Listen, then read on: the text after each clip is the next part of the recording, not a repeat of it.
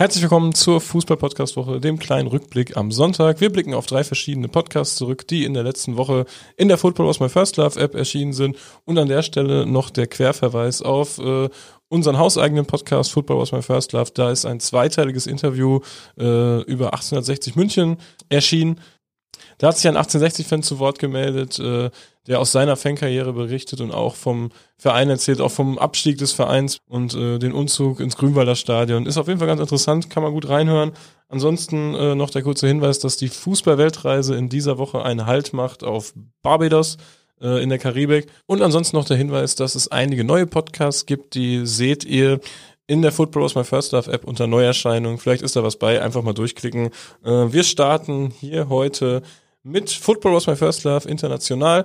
Dort hatte ich einen Gast, und zwar den Ekin, der ist seit äh, über 30 Jahren Mitglied der Ultragruppe Charche von Besiktas und er erzählt uns unter anderem, wie es äh, in den 80ern und 90ern in Istanbul zur Sache geht. Es gab da nämlich noch kein geregeltes Ticketsystem und das frei nach dem Motto, wer zuerst kommt, mal zuerst, äh, ging das dann vor Derbys, in der Nacht vor dem Derby quasi schon rund äh, und es war ein ja, eine regelrechte Schlacht um die äh, Tickets und diese Rivalität ist dann ziemlich ausgeufert, bis es dann irgendwann, als es zu krass wurde, einen Friedensvertrag gab. Und ich würde sagen, wir hören da einmal ganz schnell in das Interview rein. Ich wollte richtig an die Großen ran. Ja, und äh, es, es, es wurde immer aufregender für mich. Und 88 gegen Galatasaray habe ich es dann tatsächlich geschafft, meine Eltern zu verarschen, zu sagen, dass ich bei einem Freund übernachte und bin tatsächlich nachts in diese Hölle gegangen. Ihr müsst wissen, es war so, nach jeder Übernachtung am nächsten Tag war auf jeder Titelseite von jeder Zeitung erstmal die Bilder von den Toren und so und irgendwo unten oder oben waren ganz krasse Bilder von sichergestellten Waffen und Ketten und Schwertern und alles und ich als Elfjähriger hm, so dahin zu gehen, ja, das war, äh, also ich war mutig genug, aber du das könntest du jedem erzählen. Der würde sagen, du bist verrückt. Du kanntest das also erstmal nur aus Erzählungen, aus diesen Zeitungsartikeln und wahrscheinlich, weil deine Eltern am Montag sagen, ach, was war da denn wieder los, so unter dem Motto wahrscheinlich. Ja, ja, ja, ja, genau, genau, genau so war das. Und die Jungs, äh, natürlich, ich wollte die Jungs jetzt so, ich sehe sie immer am Tag äh, wie sind sie nachts? Was geht da wirklich ab? Und ich will da einfach rein. Ich wollte, natürlich gehört dazu auch Abenteuerlust, ne? Also wenn du das nicht hast, dann bleibst du halt dieser normale Fan. Und es war tatsächlich so, es war Mai. Und es war warm. Das heißt, von Übernachtung her brauchtest du keine dicken Jacken. Das war das Gute. Zweitens, Galatasaray hat sich in der Nacht nicht getraut, in der Nacht zu kommen. Das heißt, die haben die Option benutzt, morgens um sieben zu kommen unter Polizeischutz. Das heißt, so vermeidest du das direkte, die direkte Konfrontation. Wie war das denn zahlenmäßig? Also wie, wie ich stelle mir das irgendwie sehr dunkel vor, auch alles. Und wie viele Leute waren dann da so? 500 oder so, die sich dann als Aufgabe gemacht haben, dass Galatasaray nicht zum Stadion kommen darf? Und ging das dann die ganze, hat man dann dann geschlafen in einem Schlafsack oder wie lief sowas ab? Also äh, es ist genauso wie du sagst, die normalen Fans, die die Tickets, die haben ja auch übernachtet. Ach okay, ja. Ja, ja die haben so Zelt, Schlafsack, Essen. Manche, wenn es so, wenn es so im Sommer war, haben die ge gegrillt und so Fleisch mitgebracht. Die, das war voll schön, aber das äh, anzusehen, wie die Leute alles geteilt haben, verrückt. Wasser, Obst, alles Mögliche. Und wir, die Soldaten, die wussten natürlich, wir sind die, wir sind Charche. Wir haben übernachtet gegenüber dem Park von den, von der Haupttribüne. Das heißt, hier ist die Haupttribüne, in der Mitte ist der Hauptstraße und da ist der Park. Die wussten, wir sind da. Aber die sind natürlich nicht zu uns gekommen. Die wollen mit so einer äh, Konfrontation dann nichts zu tun haben.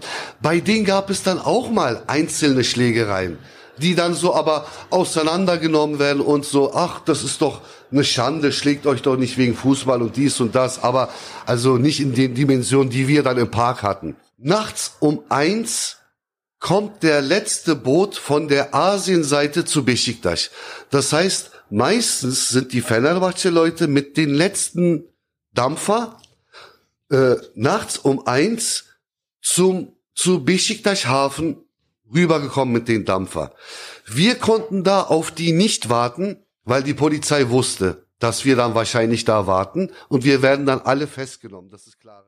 Weiter geht's mit einer Neuvorstellung und zwar hat der Sapeur, der auch schon mit Pini ein Interview geführt hat, ein eigenes Podcast-Format auf den Markt gebracht, was es auch in der Football Was My First Love App gibt. Unter dem Label Casual Madness läuft das Ganze und äh, als erster Interviewpartner war der CEO von Unfair Athletics da und da hören wir auch einmal schnell rein. This is a public announcement. Episode 1 vom Podcast Casual Madness von Sapper One Step Beyond startet jetzt, jetzt, jetzt.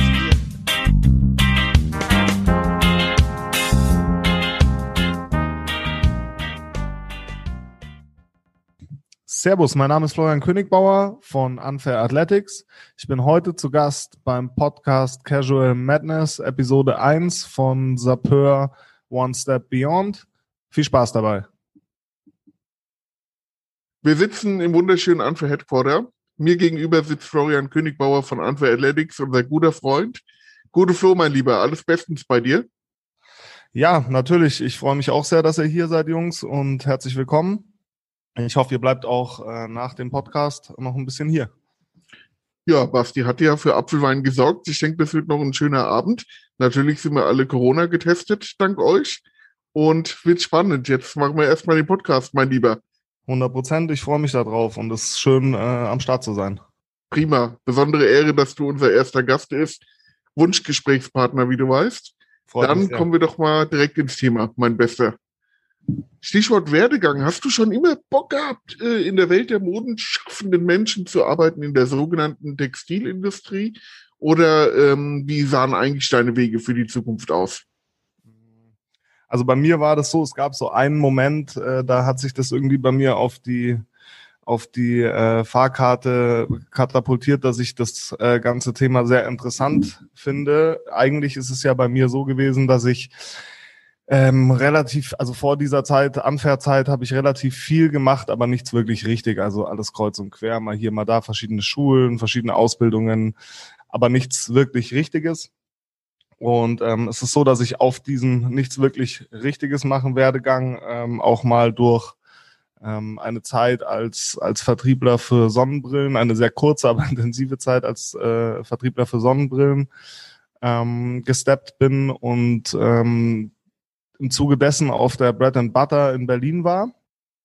Und als ich da über die Messe gelaufen bin, äh, war ein Stand von äh, Moe aufgebaut und ich bin eigentlich nicht so der Champagnertrinker, aber ähm, war tatsächlich umsonst und dann habe ich gesagt, gut, okay, da geschenken Gaul schaut man nicht ins Maul und habe dort innerhalb der ersten 20 Sekunden an der Bahn einen 50-jährigen Typen kennengelernt, der total druff geschnuppt und total besoffen war und der meinte zu mir im zweiten Satz, Junge, es ist komplett egal, wie alt du bist, es ist komplett egal, wer du bist und es ist komplett egal, woher du kommst. In dem Zirkus hier kann jeder eine Rolle spielen. Das ist irgendwie bei mir so ein bisschen im Kopf geblieben.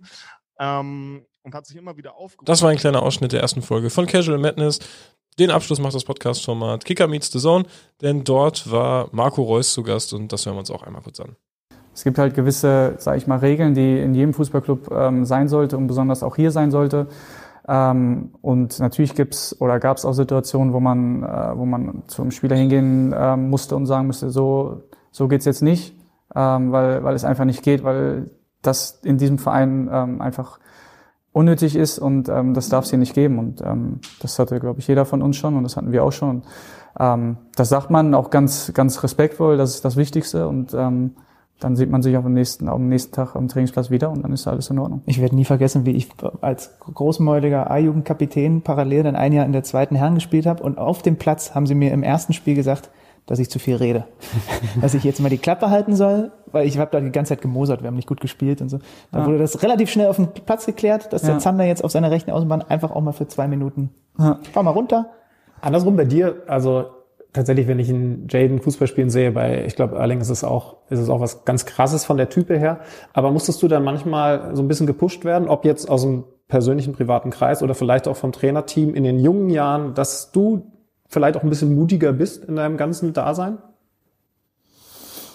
Ähm, jein, muss ich sagen. Also viele haben mich so genommen, wie ich bin. Ähm, aber natürlich weiß ich, Lukas Spicher gesagt zu mir immer, Marco, wenn du, wenn du emotionaler bist, dann bist du automatisch besser im Spiel drin. Und das hat er mir ganz, ganz am Anfang gesagt und das werde ich auch nie vergessen und er hat vollkommen recht eigentlich, weil ähm, je emotionaler bist, desto mehr Adrenalin schüttest du aus, etc., etc. Und dementsprechend bist du vielleicht ein bisschen besser im Spiel drin. Und ähm, ja, das, da versucht man sich schon, ähm, sag ich mal, darauf hinzuarbeiten im Spiel, ähm, dass man einfach ein bisschen wacher ist. Ähm, ja. Und ja, aber sonst muss ich sagen, haben mich eigentlich alle so, so genommen, wie ich bin. Und natürlich versucht, gewisse Dinge voranzutreiben, ähm, die, die weniger gut gelaufen sind. Ähm, ja, aber viele weiß ich auch selber. Das heißt,